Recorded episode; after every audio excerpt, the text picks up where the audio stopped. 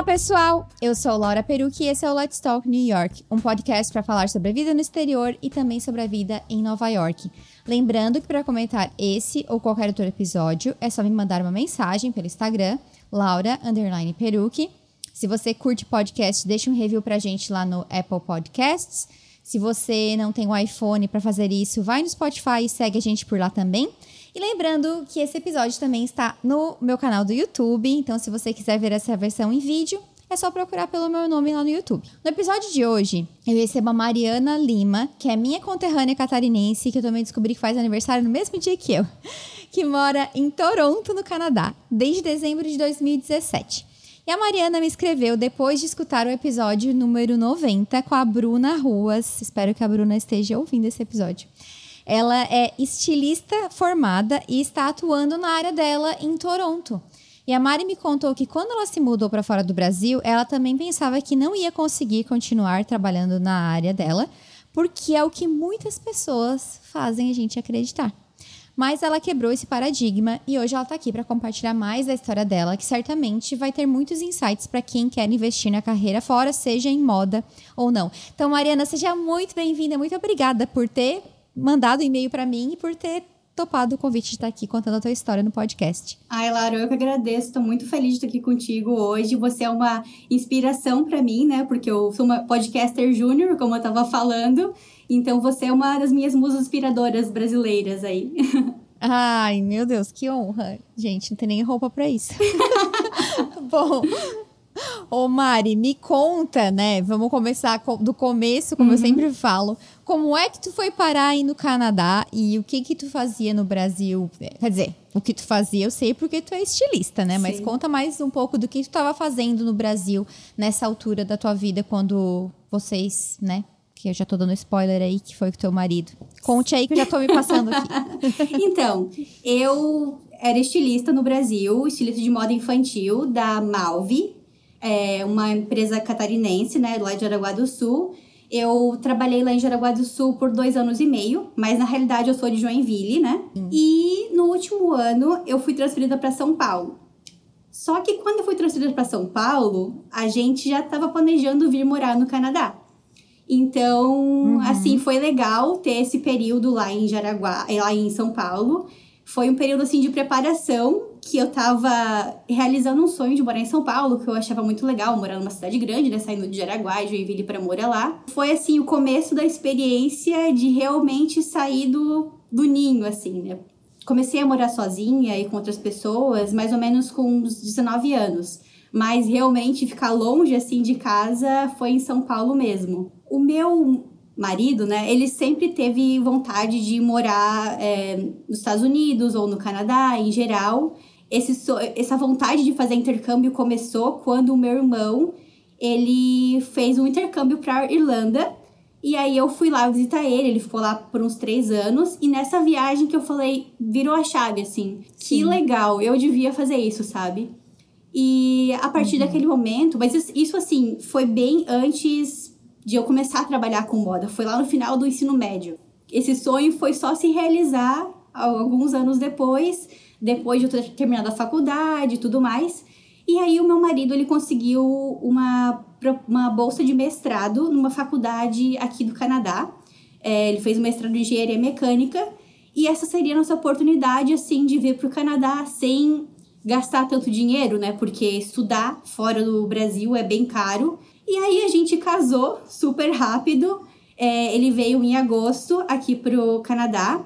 Eu fiquei lá até dezembro para finalizar o meu contrato, que eu tinha sido transferida para São Paulo, né? Então eu tinha que ficar lá pelo menos um ano. A gente ficou, sei lá, uns cinco meses, mais ou menos a distância e depois eu vim para cá encontrar ele. E tu já tinha, além da Irlanda, tu tinha outra experiência fora? Tu conhecia o Canadá ou tu foi tipo pá, de supetão? Eu conhecia Toronto, eu tinha outras experiências internacionais. Ah. É, a primeira viagem internacional foi essa que eu visitei com meu irmão.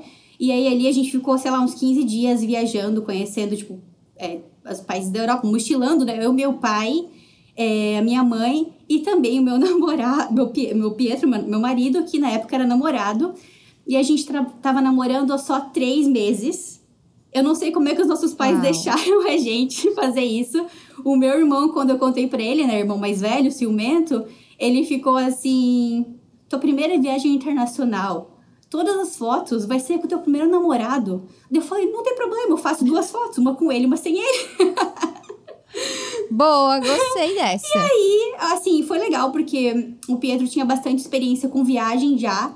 E os meus pais, nem eu, tínhamos. Então, ele ajudou bastante, assim, na questão, tipo, de transporte e falar a língua mesmo e tudo mais. E aí, depois eu tive outras experiências é, pela empresa, né? Viajei para Londres, Paris, Itália, aquelas viagens, assim, tradicionais de pesquisa de moda, né? Uns dois anos antes de vir morar aqui, eu queria testar se eu realmente sabia me virar com inglês. Porque quando me perguntavam, era aquilo, é, tu sabe falar inglês? Eu falo se me virar, mas eu nunca tinha provado, porque eu nunca tinha viajado sozinha.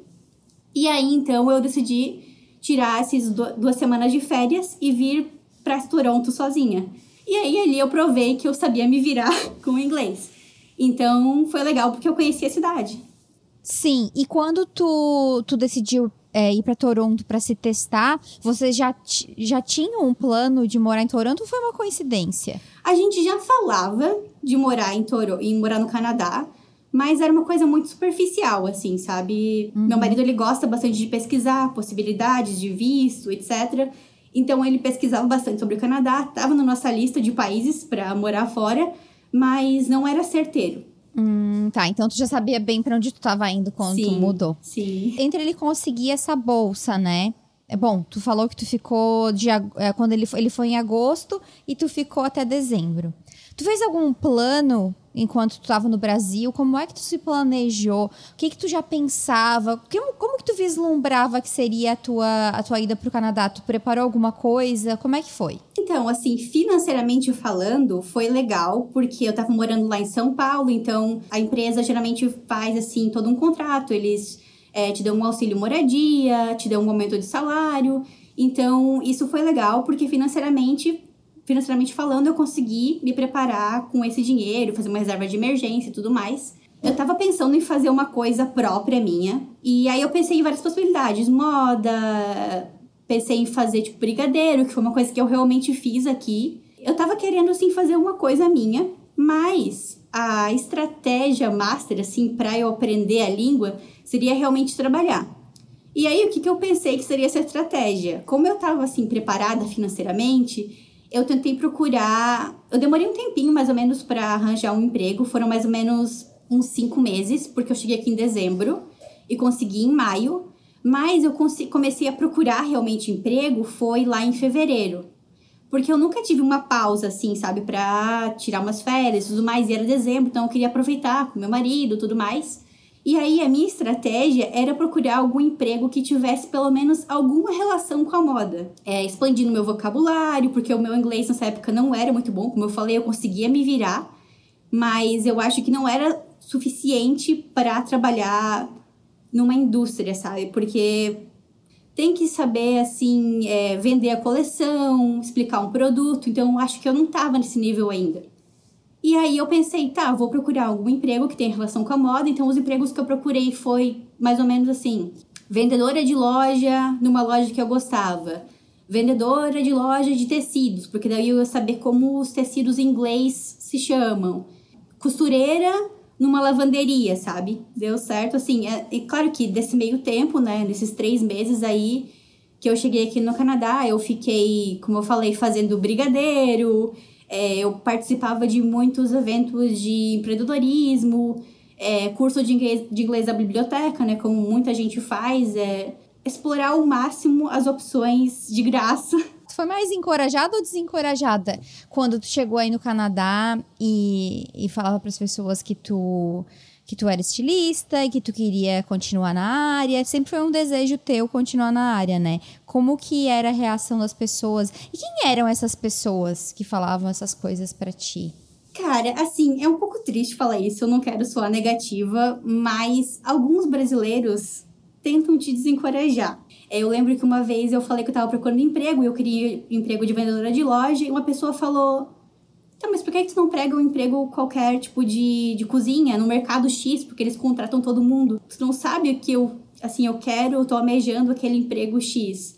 É, eu não queria me jogar, tipo, nesse emprego aí, porque como eu falei, esse era o meu sonhado intercâmbio, então eu queria que ele fosse assim, um aprendizado para mim na questão profissional também, sabe? Como eu falei, eu ia muito nessas palestras de empreendedorismo, então, mesmo não tendo nada.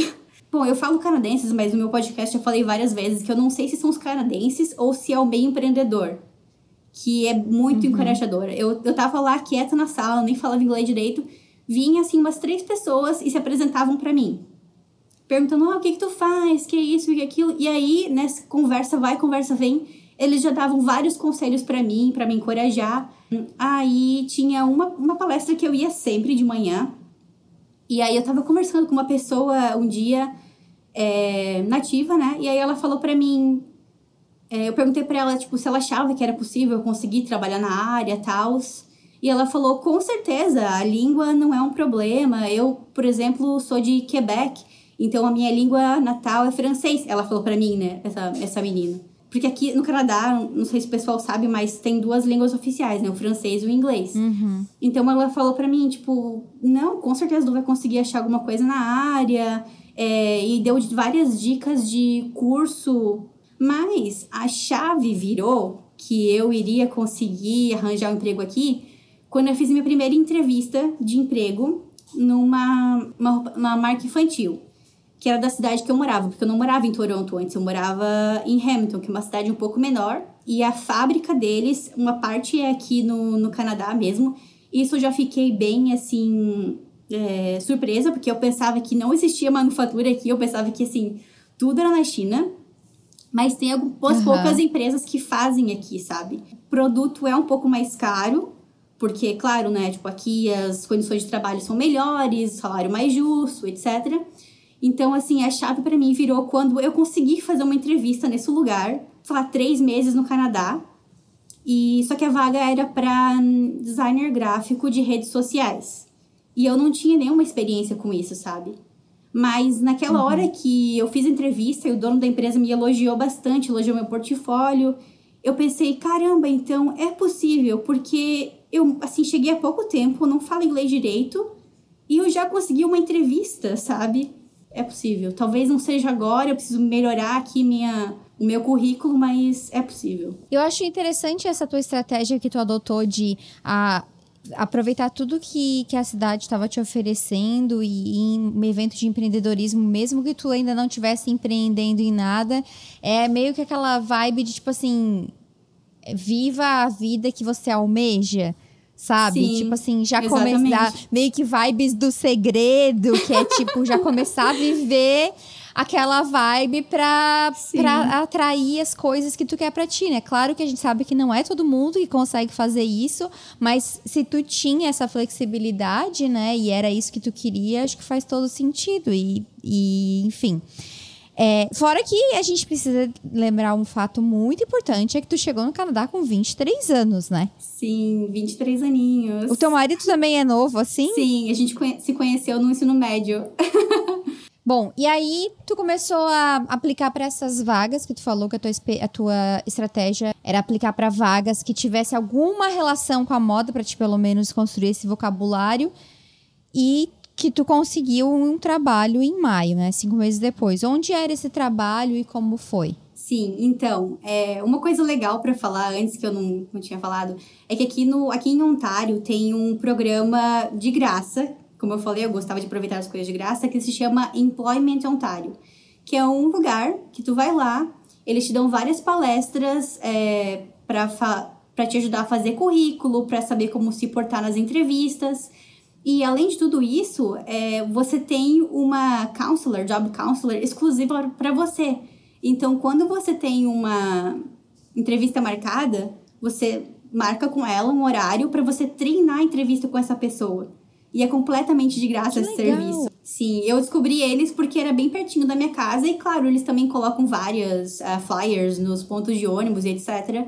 E aí eu acabei conseguindo um emprego na IKEA a loja que todo mundo ama. Olha. E eu comecei a gostar ainda mais da IKEA depois que eu comecei a trabalhar lá. É, o ambiente de trabalho é bem legal. Eu apliquei para essa vaga na IKEA, por quê?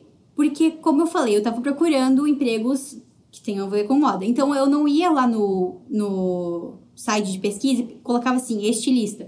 Eu colocava roupas, têxteis. E essa vaga, o nome eu achei muito legal, é, que era Textiles Coworker, que quer dizer trabalhador de têxteis. Mas na realidade é uma vaga de vendedor. que eles colocam o nome bonito. Eles adoram florear os nomes de vendedores, eu já notei isso também. Sim, mas eu achei, caramba, olha só, que legal, vai ficar muito bonito no LinkedIn. Textiles Coworker. Essa, esse setor é um setor de cama, mesa e banho. Então lá eu aprendi bastante questão de vocabulário, é, sobretudo, tipo, cortina, toalha, tecido e também uma coisa legal é aprender a diferença de vocabulário de um pra, de uma assim porque aqui no Canadá muitas pessoas falam inglês não falam inglês britânico com sotaque mas muitas palavras eles falam são do inglês britânico isso uhum. então lá eu aprendi assim essas duas versões sabe muita gente às vezes vinha dos Estados Unidos que atravessava a fronteira comprar ali naquela IKEA eles vinham perguntando alguma coisa eu falava peraí que eu vou perguntar aqui pra minha amiga se tem isso. E era uma coisa que tava na minha frente, só que era outra palavra, então isso era bem legal. Outra coisa legal de trabalhar na IKEA é que eles tinham, não sei se você já percebeu lá, que eles têm uma parte que eles vendem tecidos. Então, todo mundo fala que a qualidade é muito boa, é, é, o preço é bom. E eu sempre ficava lá querendo cortar o tecido pra galera e perguntando: ai, ah, o que, que tu vai fazer com esse tecido? Fazer uma almofada? Vai fazer uma cortina? todo mundo, assim, tem uma vibe muito boa. Eles também dão bastante brinde para os funcionários, é, gift card. Eles têm várias coisas, assim, bem legais para atrair o pessoal a, a ir para o trabalho, principalmente nas épocas de mais é, movimento na loja, tipo no verão, né? E quanto tempo que tu ficou na IKEA? Eu fiquei por uns seis meses, porque quando eu consegui o emprego, eu falei com pra minha job counselor, né? Do Employment Ontário ó, eu consegui esse emprego na IKEA, mas se por acaso surgir alguma vaga aí como designer, me avisa que eu quero aplicar. Ela lembrou, ela falou, mandou um e-mail, ah, Mariana, a gente tá com uma vaga aqui pra é, designer numa empresa de uniformes esportivos, eu acho que tu ia ser perfeita, porque eles pedem tanto é, experiência com vestuário, né? quanto também experiência com é, designer gráfico e um pouco de web design. E uma coisa que eu tinha feito, depois que eu não consegui aquela primeira vaga lá naquela empresa, eu não conseguia vaga porque eu não tinha nenhuma, nenhum conhecimento de web design, eu procurei algum, grupo, algum curso de graça e que fosse menos. Olha, ela é rainha das coisas de graça, gente. Adorei. Ai, Natália Arcuri que me, que me, me abençoe aqui, né? eu procurei esse, esse curso que também fosse menos que seis meses. Porque o meu visto de trabalho, ele não. É, o limite de tempo de curso que eu podia fazer aqui, que era vinculado ao visto do meu marido, era seis meses. E aí, se eu quisesse fazer algum college, algum curso mais longo, eu teria que aplicar para outro visto. E aí, depois que eu não consegui essa vaga, eu percebi que estava faltando no meu currículo é, essa parte de programação, um pouquinho de conhecimento de HTML, essas coisas básicas assim de programação, né? Comecei a conversar bastante com pessoas da área e eles também participavam bastante de eventos de startup aqui em Toronto. Ah, bom, falando nisso, o curso era em Toronto, então eu tinha que sair lá da IKEA, que eu tava trabalhando lá, pegar o trem e vir para Toronto. E era noite, então eu tinha que voltar para casa, tipo, chegava em casa meia-noite, depois voltava pro trabalho. Mas era, era bem legal, Nossa. assim, eu não me sentia cansativa, eu sentia, assim, empolgada, porque eu, depois que comecei a morar em São Paulo, eu comecei a ficar apaixonada por cidade grande, sabe? Então, assim, eu achava muito legal isso, sair lá da cidade de Hamilton, que eu morava, que era mais tranquilo, e ter esse escape, assim, para um lugar mais movimentado. Então, eu achava muito legal. Sim. É, então, aí como a minha counselor lembrou que eu tava fazendo esse curso e tudo mais, ela pensou, pô, a Mariana, ela tem todas as é, qualificações para trabalhar nessa vaga que era uma mescla de vestuário com web design, marketing. Então eu fui lá, fiz entrevista e consegui minha primeira vaga como designer aqui no Canadá em menos de um ano. Contrariando todos os paradigmas e todas as crenças que se fala que teu diploma não vale nada fora do Brasil, né? Porque isso que, fala, que falaram para ti é o que eu mais que eu mais vejo, escuto. É óbvio que a gente sabe que existe uma limitação entre ter e não ter uma autorização de trabalho, né? Existe um abismo entre isso. Só que tem um monte de gente com autorização de trabalho que acha que não vai conseguir também. E, e assim, Mari, antes da gente continuar falando dessa tua trajetória, o que, que te ajudou, além do, do, que tu falou que, que uma hora tu conseguiu a entrevista e tal, só que tu não conseguiu o trabalho por conta da, do curso, né? Mas como que tu. A que, que tu atribui a tua autoestima profissional no exterior? Do tipo, de acreditar mesmo.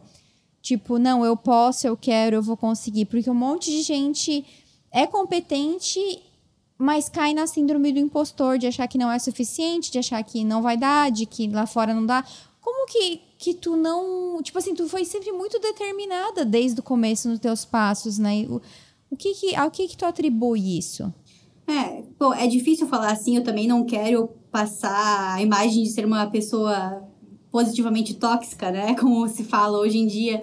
É claro não, que nos claro, basti é claro, é claro que nos bastidores a gente sofre bastante, mas mas assim, eu acho que uma coisa legal foi ter comemorado as pequenas vitórias, sabe? Como eu falei, eu consegui aquela primeira entrevista. Putz, eu consegui uma primeira entrevista. Muita gente nem consegue chegar a essa primeira entrevista porque é muito concorrido. Aqui as vagas têm 200, 300 aplicantes. E eu acho que foi isso, assim. E sempre se manter rodeado de pessoas positivas, né? Como eu falei. Até falei nessa parte de não ter feito mais amizades com brasileiros aqui, que hoje eu sinto falta, e é um dos motivos que eu é, comecei a fazer o podcast para conversar mais em português. Mas quando uma pessoa era um pouco negativa, assim, eu já, tipo, tentava me afastar, sabe? E conversar com pessoas que fossem Sim. mais positivas, mais pra frente. É, eu acho que foram essas minhas, os meus métodos, assim. É, tipo a Natália Arcuri também, né? Pessoas foguete e pessoas Sim, âncoras. Exatamente, parece né? que eu tô copiando do que ela tá falando. mas, mas não, não, não, imagina. É que eu lembrei disso. Uhum. Eu lembrei disso. Isso. É, que eu achei, eu achei muito interessante isso que tu falou de celebrar as pequenas conquistas. Porque às vezes a gente só foca, a gente só tem aquelas, aquelas, aquelas metas grandes, né? E a gente tem a ilusão de achar que quando a gente conquistar aquilo, a gente vai ser feliz. E quando a gente conquistar aquilo, eu até já falei isso em outros episódios, quando a gente conquistar aquilo né, que estava lá no nosso foco, a gente já vai ter outra coisa que a gente está almejando. Então é muito importante realmente celebrar essas pequenas conquistas e se dar o valor, né, de, de reconhecer, tipo, isso aconteceu comigo também quando eu fiz processo seletivo. Quando eu consegui uma entrevista, eu falei, pô, tá, não, eu não consegui a vaga, mas, poxa, tinha não sei lá quantas pessoas que aplicaram para essa vaga e me escolheram. Então, assim, eu tenho algum valor, alguma coisa eu tenho, né? Então, e uma, eu lembro, eu nunca vou me esquecer de uma amiga que ela me falou: não leva para o pessoal. Nunca leva para o pessoal, não é contigo, é porque tem mais um monte de gente. Eu acho que essa é uma dica fantástica. Mas aí, como foi a tua experiência nessa é, marca esportiva, né? Então, era uma fábrica que produzia hum, as coisas aqui no Canadá mesmo, produzem, né? É, de uniformes esportivos, como hockey, futebol americano, vôlei, etc. É, eu sempre falo que essa, esse trabalho foi muito importante para mim, porque foi meu primeiro emprego como designer. Foi, assim, o pontapé inicial da, de trabalhar na área aqui no Canadá, sabe? Tava sentindo de novo aquela emoção de andar pela fábrica e conversar com as costureiras e ver o teu produto saindo da máquina de, de estamparia, ver os bordados, ver tudo ali fresquinho, né? É, quando eu cheguei lá, o meu escritório, eu tinha um escritório só para mim, meu computador, eu achei, nossa, que legal, tô aqui no Canadá, tenho meu escritório, olha só, tipo, tô, tô alcançando os meus sonhos, né? Só que esse escritório era muito perto do escritório do chefe, que ele sentava com a mulher dele. E aí eu ouvia todas as brigas pessoais deles. Ele era tipo uma pessoa assim que ficava muito tipo de micromanagement, sabe? Sempre ficava ali no pé, é, pedindo para trabalhar mais, pedindo para fazer mais. Mas assim, ele sempre me elogiava. É, então eu ficava tipo, tá, eu tô indo bem, mas eu não tô feliz. E uma coisa legal daqui, do Employment Hamilton é que mesmo depois, aquele serviço lá de Ontário, que mesmo depois que você consegue o um emprego, e aí eles fazem uma visita. Como que foi eles que indicaram, eles que fecharam o contrato e tudo mais, eles fazem umas visitas para ver como é que você tá indo, se você tá gostando. Eles fizeram duas visitas. A primeira foi a minha counselor, e aí ela chegou lá e eu falei: Eu não tô muito feliz aqui. É, o ambiente é meio tóxico, é, tá meio difícil. E ela também é bem novinha. E ela ficou, tipo, meio chocada, uhum. assim, putz, o que, que eu vou fazer agora? E aí, quando eu saí dessa salinha, o chefe falou assim: ficaram bastante tempo lá, hein? Porque eu acho que o comum não era isso. O comum era a pessoa ir lá falando, não, tudo certo, beleza? eu ouvi ele cochichando com a mulher dele, falando: por que, que ela não tá feliz? Não sei o quê. Porque provavelmente a minha counselor mandou algum e-mail para ele, perguntando como é que tá a Mariana. Ela me comentou que não tá feliz, etc. Na segunda vez, alguns meses depois, quem veio para essa visitação foi uma outra pessoa, foi um senhor de idade lá que eu nunca tinha visto na vida, não foi minha counselor. E aí, quando ele perguntou se estava tudo bem, eu falei: claro, tipo, eu nem conheço a pessoa, não vou falar nada para ele, né?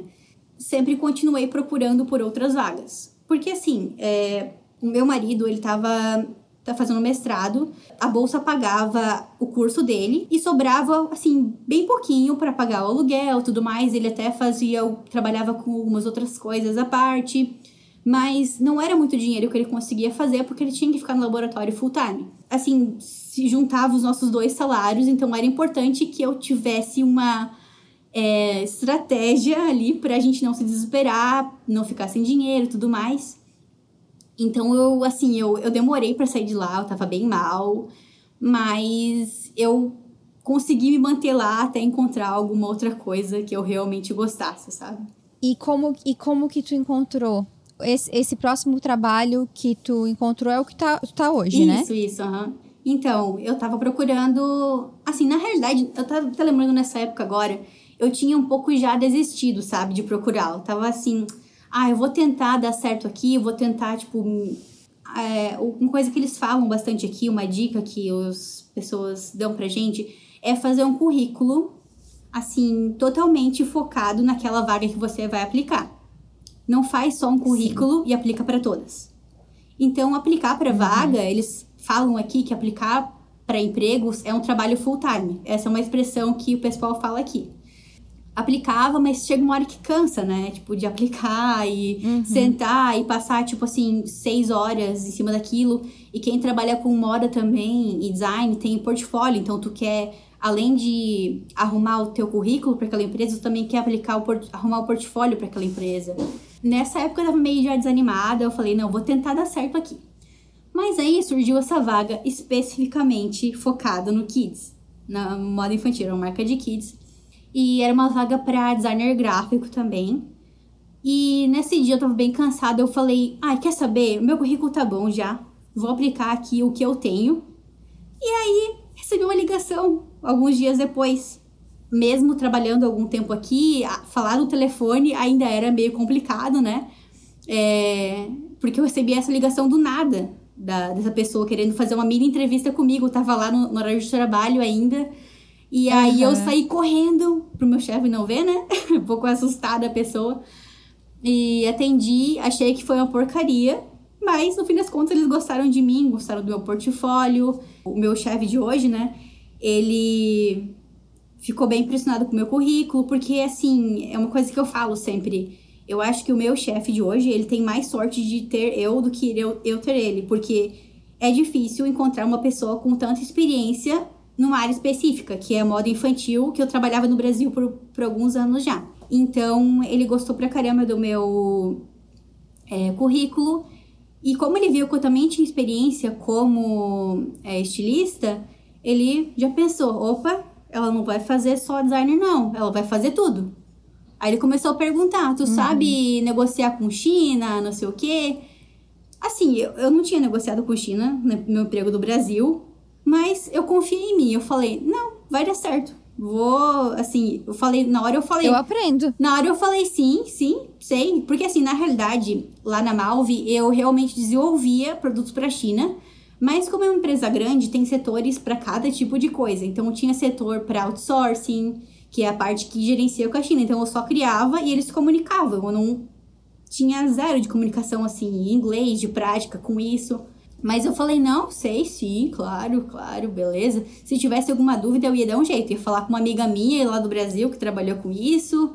Acho que nessas horas a melhor estratégia é pensar: tá bom, eu não sei, mas eu posso aprender, eu tenho capacidade, tenho uma noção, eu sei ir atrás.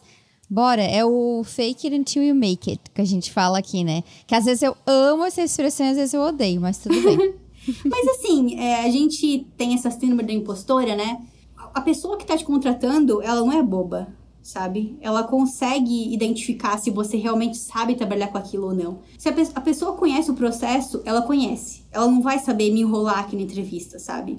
E uma coisa muito legal, para provar de novo que essa história de que a experiência do Brasil não conta, é que na entrevista ele falou que ele conhecia a empresa que eu trabalhava no Brasil. E, assim, tá certo que a, a Malve é uma empresa grande, mas mesmo assim, ela não é uma multinacional, sabe? Então eu fiquei surpresa que ele conhecia e ele falou o nome das marcas. Aqui a gente tem o benefício de que os currículos eles têm um espaço para descrição. No Brasil, eu acho que tanto as vagas de emprego quanto os currículos são bem mais enxutos. Tem toda aquela questão, tipo, ah, uhum. não, não pode passar de uma página, tem que só, tipo, ser uma frase ou duas para descrever a tua posição. Aqui não, eles querem que tu descreva certinho tudo que você faz. É só você, tipo, fazer uma descrição correta ali, que tenha relação com a vaga, que descreva a empresa que você trabalhou, vai dar tudo certo. Sim, concordo. É a, é a questão do se vender, né? Que infelizmente não existe essa cultura no Brasil, né? É, é tu também saber se adaptar aos mercados, né? E isso já faz quanto tempo que tu tá nessa empresa? Dois anos.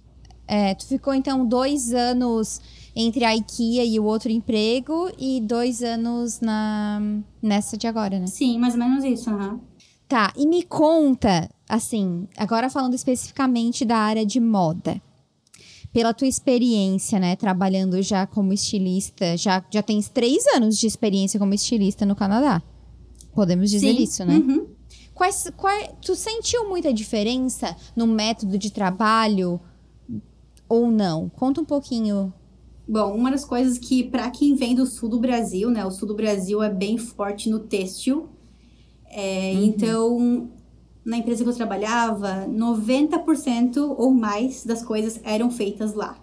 Eu tinha acesso à produção, eu conseguia ver tudo. E aqui no Canadá, são poucas as empresas que realmente têm fábrica aqui. Mas são para marcas ou que fazem customização, como é aquela empresa que eu trabalhava lá de uniformes, ou são marcas mais caras, como a Canada Goose, por exemplo. Só que aí eles vendem casacos por mais de mil dólares, né? Porque, como eu falei, o preço de produzir aqui no Canadá é maior. Então, a empresa que eu trabalho hoje aqui, ela é 100% produzida na Ásia. Então, isso foi uma das diferenças. Outra diferença também que eu senti é, como eu falei, que é, a empresa que eu trabalhava lá, mas isso é por causa do tamanho de empresa mas a empresa que eu trabalhava uhum. lá era uhum. grande, então cada setor fazia uma coisa diferente.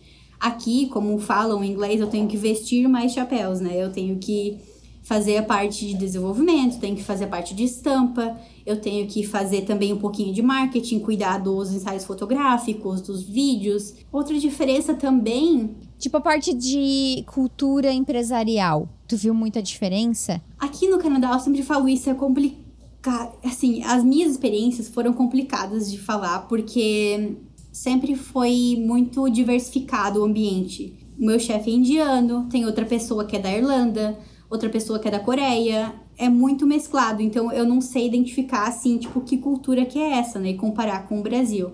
Uma coisa que eu sempre falo é que eu não consegui criar vínculos tão fortes quanto os vínculos que eu tinha no Brasil. Eu sempre falo isso. A minha dupla de trabalho lá no Brasil foi minha madrinha de casamento. Aqui eu não me vejo uhum. assim, sabe? Mas eu Sim. acho que é possível. Eu acho que é possível porque já conversei com outras pessoas que falaram que eh, são amigas de canadenses, amigas de pessoa de americanos, conseguem fazer esse vínculo, mas eu nunca consegui até agora. E para quem tá, para quem tá escutando, né, e tem um sonho de de tocar uma carreira na moda no exterior, o que que tu diria, o que que tu daria de conselho? Baseado na tua experiência, óbvio, né? A gente sabe que as coisas mudam de país para país, mas o que que tu diria para alguém que tá pensando em fazer isso e talvez não acredita muito em si mesmo, tem medo, tem inseguranças?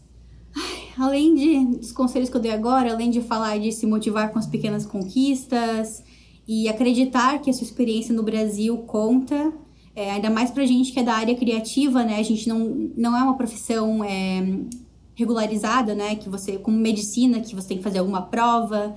Então, a gente tem esse benefício, né? Essa, esse ponto a nosso favor. Outro ponto que aplicou, que eu apliquei na minha vida é estar disposto a fazer uma pequena troca diária, mesmo que temporariamente, para você se inserir no mercado de trabalho. Que, como eu falei, eu, eu era estilista, mas eu estava disposta a trabalhar com alguma vaga de designer gráfico, que era uma coisa similar, mas que ia dar entrada é, nesse, nesse campo. Por que, que eu falo isso? Porque moda é uma coisa mais segmentada, então eu sabia que aqui é, não é um polo têxtil, como no sul do Brasil, tem muitos, muito mais vagas de designer gráfico. Então eu estava disposta a fazer aquilo, procurei cursos. De ser adaptável, né? Sim, uhum, exatamente. E para a gente dar um fechamento, agora uhum. falando sobre a vida de imigrante, sobre a vida no Canadá, sobre a vida longe de casa. Quais foram os teus maiores aprendizados nessa tua experiência? O que, que mudou em ti? E quais as suas perspectivas também para o futuro? Muita coisa mudou. Eu acho que eu abri muito mais minha mente. E é uma coisa que eu também sempre falo no meu podcast quando a gente está no Brasil, tem alguns pensamentos que não são muito legais. que eu sinto meio vergonha hoje em dia, tipo, de um dia pensar que eu já pensei daquela forma. Tipo assim, eu não verbalizava, né? Mas uma, tem um, uma citação que eu ouvi uma vez no podcast, uma pessoa falando: é, o primeiro pensamento que você tem não é sua culpa, é culpa da sua criação, da sociedade mas a partir do segundo pensamento, você tem que estudar, melhorar e tudo mais, é sua responsabilidade. Então, assim, muita coisa mudou. Eu acho que eu cresci bastante, tanto profissionalmente quanto como pessoa, sabe? Outro conselho que eu daria sobre vida de imigrante é visite sua família quando você tiver oportunidade. Porque eu levei assim muito como, como fala em português, take it for granted, eu, assim, o Brasil tava lá e eu falei, assim, eu viajava muito, eu, antes de vir para cá, então eu pensava, não, quando eu for viajar de férias, eu não quero ir pro Brasil, eu quero ir para outro país.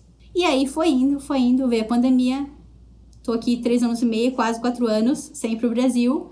Então, assim, eu acho que um conselho de vida de imigrante é, se você tem oportunidade, Vá, vá pro Brasil. Quer dizer que desde que tu mudou pra aí, tu não foi pro Brasil ainda? Não fui, não fui. Eu iria em 2020, mas, né? O mundo virou de cabeça para baixo, então não, não rolou. Gente. A gente não tadinha. tem controle sobre as coisas, né? E, e, não. E, então a gente tem que aproveitar, assim, as oportunidades e. Mas se tudo certo, vou pro Brasil agora, no final de julho. Que coisa boa, que coisa boa. Bom, e fala um pouco do teu podcast para quem tá, para quem tá assistindo Sim. a gente, para quem tá escutando também. Com a pandemia, eu passei a consumir podcast. Assim como você, também por causa do meu marido, ele falou: "Ouve lá, ouve lá, tu tá tipo fazendo home office, tu vai se sentir como se tivesse alguém conversando contigo, é legal, tal". E aí eu comecei a ficar viciada em podcast. Outro motivo também que me fez pensar em criar esse podcast é porque eu tava com saudade de conversar com pessoas da área, pessoas criativas em português. Como eu falei, é uma coisa que eu sinto falta, assim, tipo, de sentar os primeiros 30 minutos do trabalho, como fazia no Brasil com as minhas amigas, e ficar conversando sobre o final de semana, sabe? Eu, tipo, não, não faço muito isso aqui. Sim. De jogar conversa fora mesmo, com as minhas amigas. Então, eu pensei em fazer o podcast. Ele tá... Comecei em maio de 2021 a Laura, como eu falei, foi uma das minhas inspirações para fazer esse podcast. E ele se chama Moda na Mochila, que é realmente para relatar essa experiência de pessoas criativas que trabalham com arte, moda, design, é, que tem alguma experiência internacional e também nacional, seja trabalhando fora do Brasil ou que tem alguma experiência com viagem de trabalho. O podcast está disponível em todas as plataformas. no meu perfil eu dou dicas de vocabulário de design de moda para quem tiver interesse. Assim, tô indo aos poucos, né, tentando equilibrar aí a, a vida das nove às cinco, né, porque eu ainda tenho meu emprego full time Sim. e o podcast e tudo mais, mas eu tô me divertindo por enquanto e tá sendo bem legal a experiência. Bom, então eu vou deixar na descrição do podcast e aqui do YouTube para quem quiser conferir o podcast da Mari e também vou deixar o teu Instagram para quem quiser trocar uma ideia.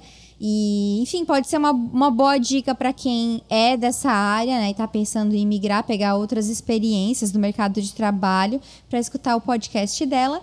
E também queria te agradecer mais uma vez pela tua participação, por compartilhar a tua história aqui. É, é muito inspirador ver as pessoas conseguindo conquistar os seus sonhos, seja quais, quais forem os sonhos que elas tiverem, né? É sempre muito legal ver que uma pessoa conseguiu. Então, parabéns. E muito obrigada por ter compartilhado a tua história aqui com a gente. Ai, Lara, eu que agradeço. Estou muito feliz pela oportunidade de estar aqui conversando contigo, te conhecendo, assim, né? Uma, uma ídola. foi bem legal, foi bem divertido. E, né, é, brasileiras e catarinenses juntas aqui. isso, isso mesmo, isso mesmo, gente. Bom, então vocês já sabem, mandem mensagem pra Mari se você está escutando esse podcast, quiserem trocar uma ideia com ela, vão lá no Instagram dela, vai estar tá aqui na descrição. Escutem o podcast, mandem mensagem para mim, porque eu andei sabendo que vocês agora só mandam mensagem para os convidados. Ninguém mais me manda mensagem, Mariana, sabia? Que eu pergunto para os convidados: e aí, recebeu uma mensagem? Sim, recebi. Daí vem 10 prints. Eu falo: nossa, que engraçado. Ninguém me manda mais mensagem para comentar podcast. Olha, Deus tá vendo essas coisas, tá? Só avisando vocês. mas eu tava horas para falar isso no ar. Mas, gente, vocês não podem deixar de me mandar mensagem. Eu também gosto de saber.